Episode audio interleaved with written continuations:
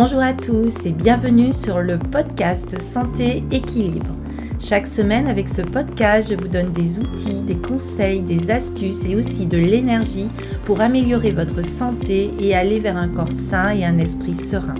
Je suis Martine Bosque, ostéopathe, praticienne de médecine chinoise, auteur et coach santé bien-être.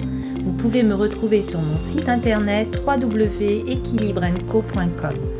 Alors mettez-vous à votre aise, installez-vous confortablement et c'est parti pour l'épisode du jour.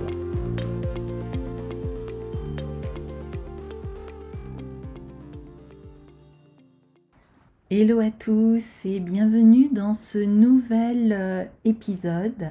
Et aujourd'hui, je voulais évoquer avec vous vos cervicales et le lien entre la volonté et l'action.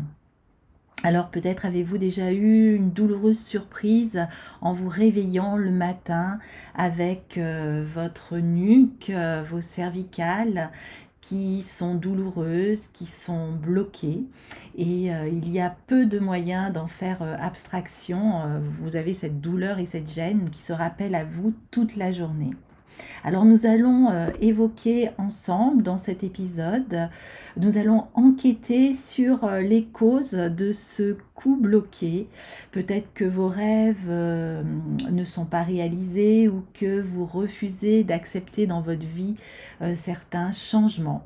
Et je vais donc vous donner quelques pistes pour débloquer durablement vos cervicales et pour permettre à votre corps de ne pas refuser certaines choses. Nous allons donc décoder biologiquement ensemble ce rôle de alors tout d'abord, euh, dans mon cabinet d'ostéopathie et de praticienne de médecine chinoise, il y a de nombreux patients qui viennent me consulter pour des problèmes euh, cervicaux qui sont variés et qui sont nombreux. Et parmi ces différents troubles de nuque, le torticolis est sans doute le plus fréquent. Il peut être euh, très aigu, d'origine euh, souvent traumatique après une mauvaise euh, position, mais le plus souvent, il va être spontané, c'est-à-dire que vous vous réveillez un matin et vous avez l'impossibilité de tourner la tête d'un côté ou de l'autre. Et ce syndrome extrêmement douloureux peut devenir vraiment un véritable handicap, surtout s'il s'installe dans le temps. Et si les jours qui passent amoindrissent la douleur, le blocage profond peut rester en place encore certains jours. Et ainsi, une, raideur va persister. Et dans l'organisme, quand une zone ne bouge pas, c'est le et c'est le signe d'une stagnation. La vie ne circule plus, l'énergie ne circule plus et il n'y a plus de mouvement. Et cette impossibilité à tourner la tête a sûrement un sens. Elle nous rappelle notre incapacité à dire non à quelque chose. Et la persistance de ces tensions a des conséquences au quotidien sur notre santé sur notre comportement. Alors si vous voulez aller plus loin, je vous rappelle que j'ai mis en place un programme en ligne, mes cervicales en forme, avec des mouvements, euh, des massages et aussi une relaxation que vous pourrez trouver dans euh, la description de cet épisode. Alors voyons si ces blocages cervicaux sont le fruit du hasard. Eh bien souvent, non, ce ne sont jamais le fruit du hasard. Les contractures musculaires sont puissantes, elles sont profondes. Et lorsque le corps immobilise une région, c'est toujours, on peut dire, pour la protéger. Alors certains d'entre vous ont peut-être subi le fameux coup du lapin. Il suffit d'un automobiliste distrait qui oublie de freiner et qui vienne percuter le pare-choc arrière de votre voiture. L'impact va alors projeter brièvement votre véhicule vers l'avant, ce qui va créer un effet de cisaillement au niveau de vos cervicales. Alors sur le moment, on est un peu abasourdi, fatigué, mais le corps ne présente aucun trouble apparent. Pourtant, on est d'accord, il vient de subir un traumatisme. Il a engrangé une information d'agression. Il a mémorisé et il va faire le nécessaire pour protéger les zones en souffrance. C'est ce qui permet de comprendre pourquoi, quelques heures plus tard, parfois le lendemain, la nuque se bloque complètement. Cette minerve naturelle est alors destinée à laisser cicatriser les structures profondes. Il y a donc un délai entre le traumatisme et la mise en place des processus de protection. En effet, les réponses sont mises en œuvre par notre système nerveux non volontaire qui va régir et réguler notre équilibre intérieur alors on va comprendre aisément que la nuque souffre après un traumatisme physique. Mais quand le torticolis apparaît spontanément et qu'un patient se réveille un matin complètement bloqué, on peut se poser la question qu'en est-il? La nuit est un moment particulier lors duquel le système nerveux non volontaire est très actif. C'est un moment de détente, de récupération, mais c'est aussi le moment des rêves et des processus de nettoyage sur le plan physique, par exemple, on va avoir l'élimination des toxines, la reconstruction des réserves d'énergie, mais aussi sur le plan psychique avec la mémorisation des processus de la journée, la recherche de solutions aux problèmes rencontrés, la libération et l'expression des émotions, mais aussi des frustrations. Ainsi, on peut dire que la nuit offre l'opportunité au corps, mais aussi à l'esprit, de rechercher l'équilibre. Et vous savez que pour moi, l'équilibre et la santé sont très importants. Alors à travers le torticolis, le corps est en recherche de solutions et on peut même dire de protection. La démarche alors du praticien de santé que je suis est d'identifier ce qui irrite, le système nerveux afin de désamorcer les contractures profondes. Et le traumatisme est là quelque part dans le corps. Et s'il n'est pas d'origine physique, on peut dire qu'il est peut-être d'origine tout simplement psychique. Alors, avant de développer les différentes solutions que l'on peut proposer face au torticolis, essayons de comprendre de quoi est faite notre nuque et comment elle fonctionne. Ma lecture symbolique est inspirée de la psychologie corporelle appliquée et mise en place par Michel Odoul. Alors le cou va s'appuyer sur une structure fondamentale de sept vertèbres cervicales. Et ce nom particulier est le symbole du céleste et du subtil. Ainsi, le son, la vibration se décline en sept notes de musique. La lumière du soleil se décline en sept couleurs de l'arc-en-ciel. Les fragilités du psychisme se déclinent en sept péchés capitaux. Il y a aussi sept planètes qui sont en lien avec les sept jours de la semaine. Et toutes ces dimensions vibratoires ou subtiles, accessibles à l'homme, se déclinent, vous l'aurez compris, à travers ce chiffre 7. Et donc, nos cervicales ne font pas exception à ce principe. Elles sont le lien entre notre crâne, qui est le lieu des pensées, consciente et non consciente, et la ligne des épaules qui, elles, sont la racine de l'action.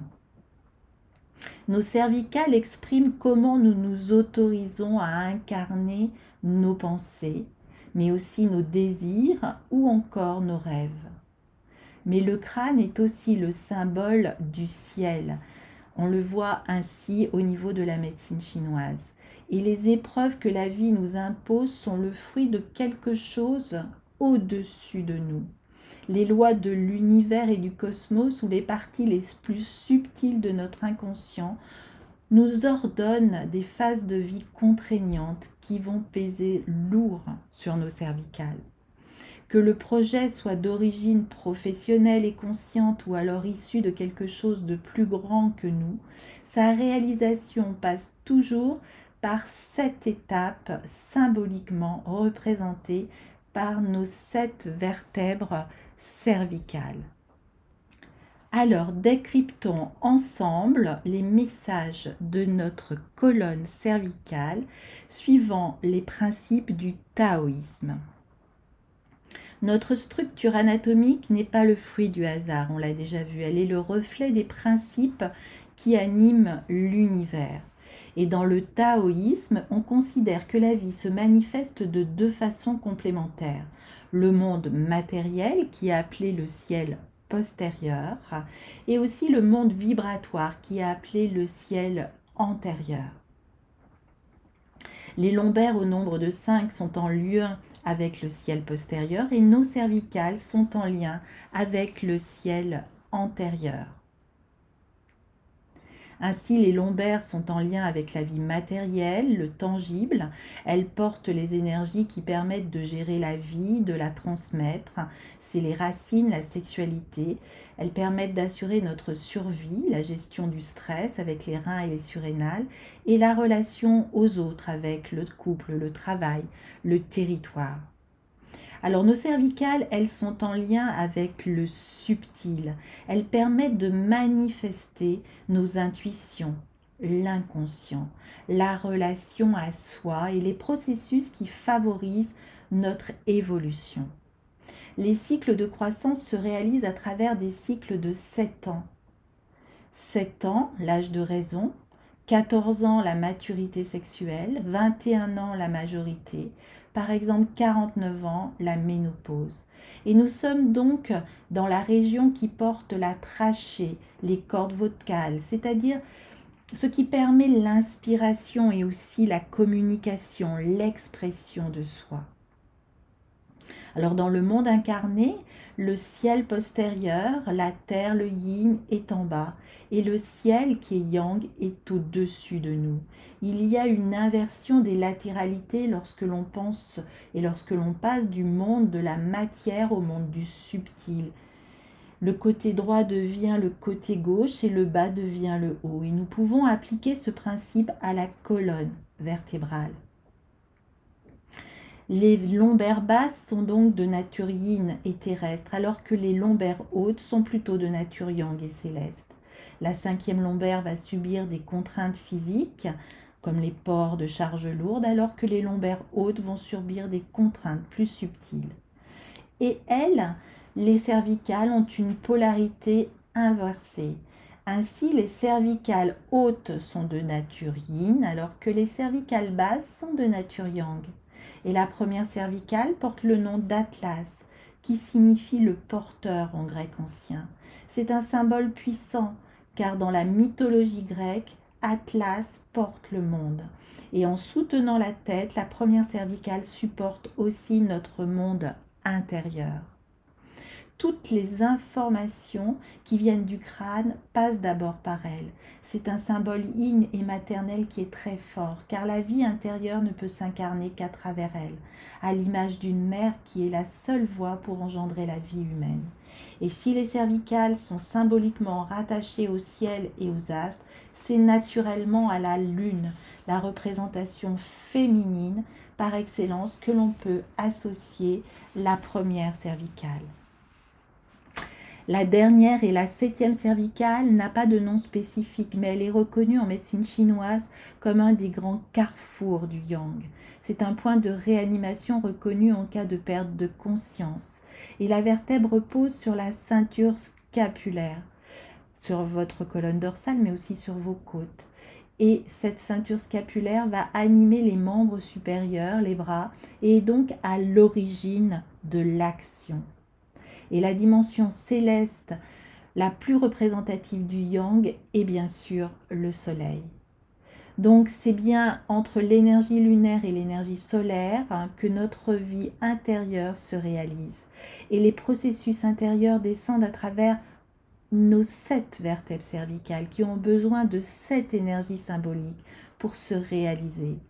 De la lune au soleil, c'est à travers les sept symboles des jours de la semaine qui organisent la vie terrestre que nous allons décrire nos vertèbres cervicales.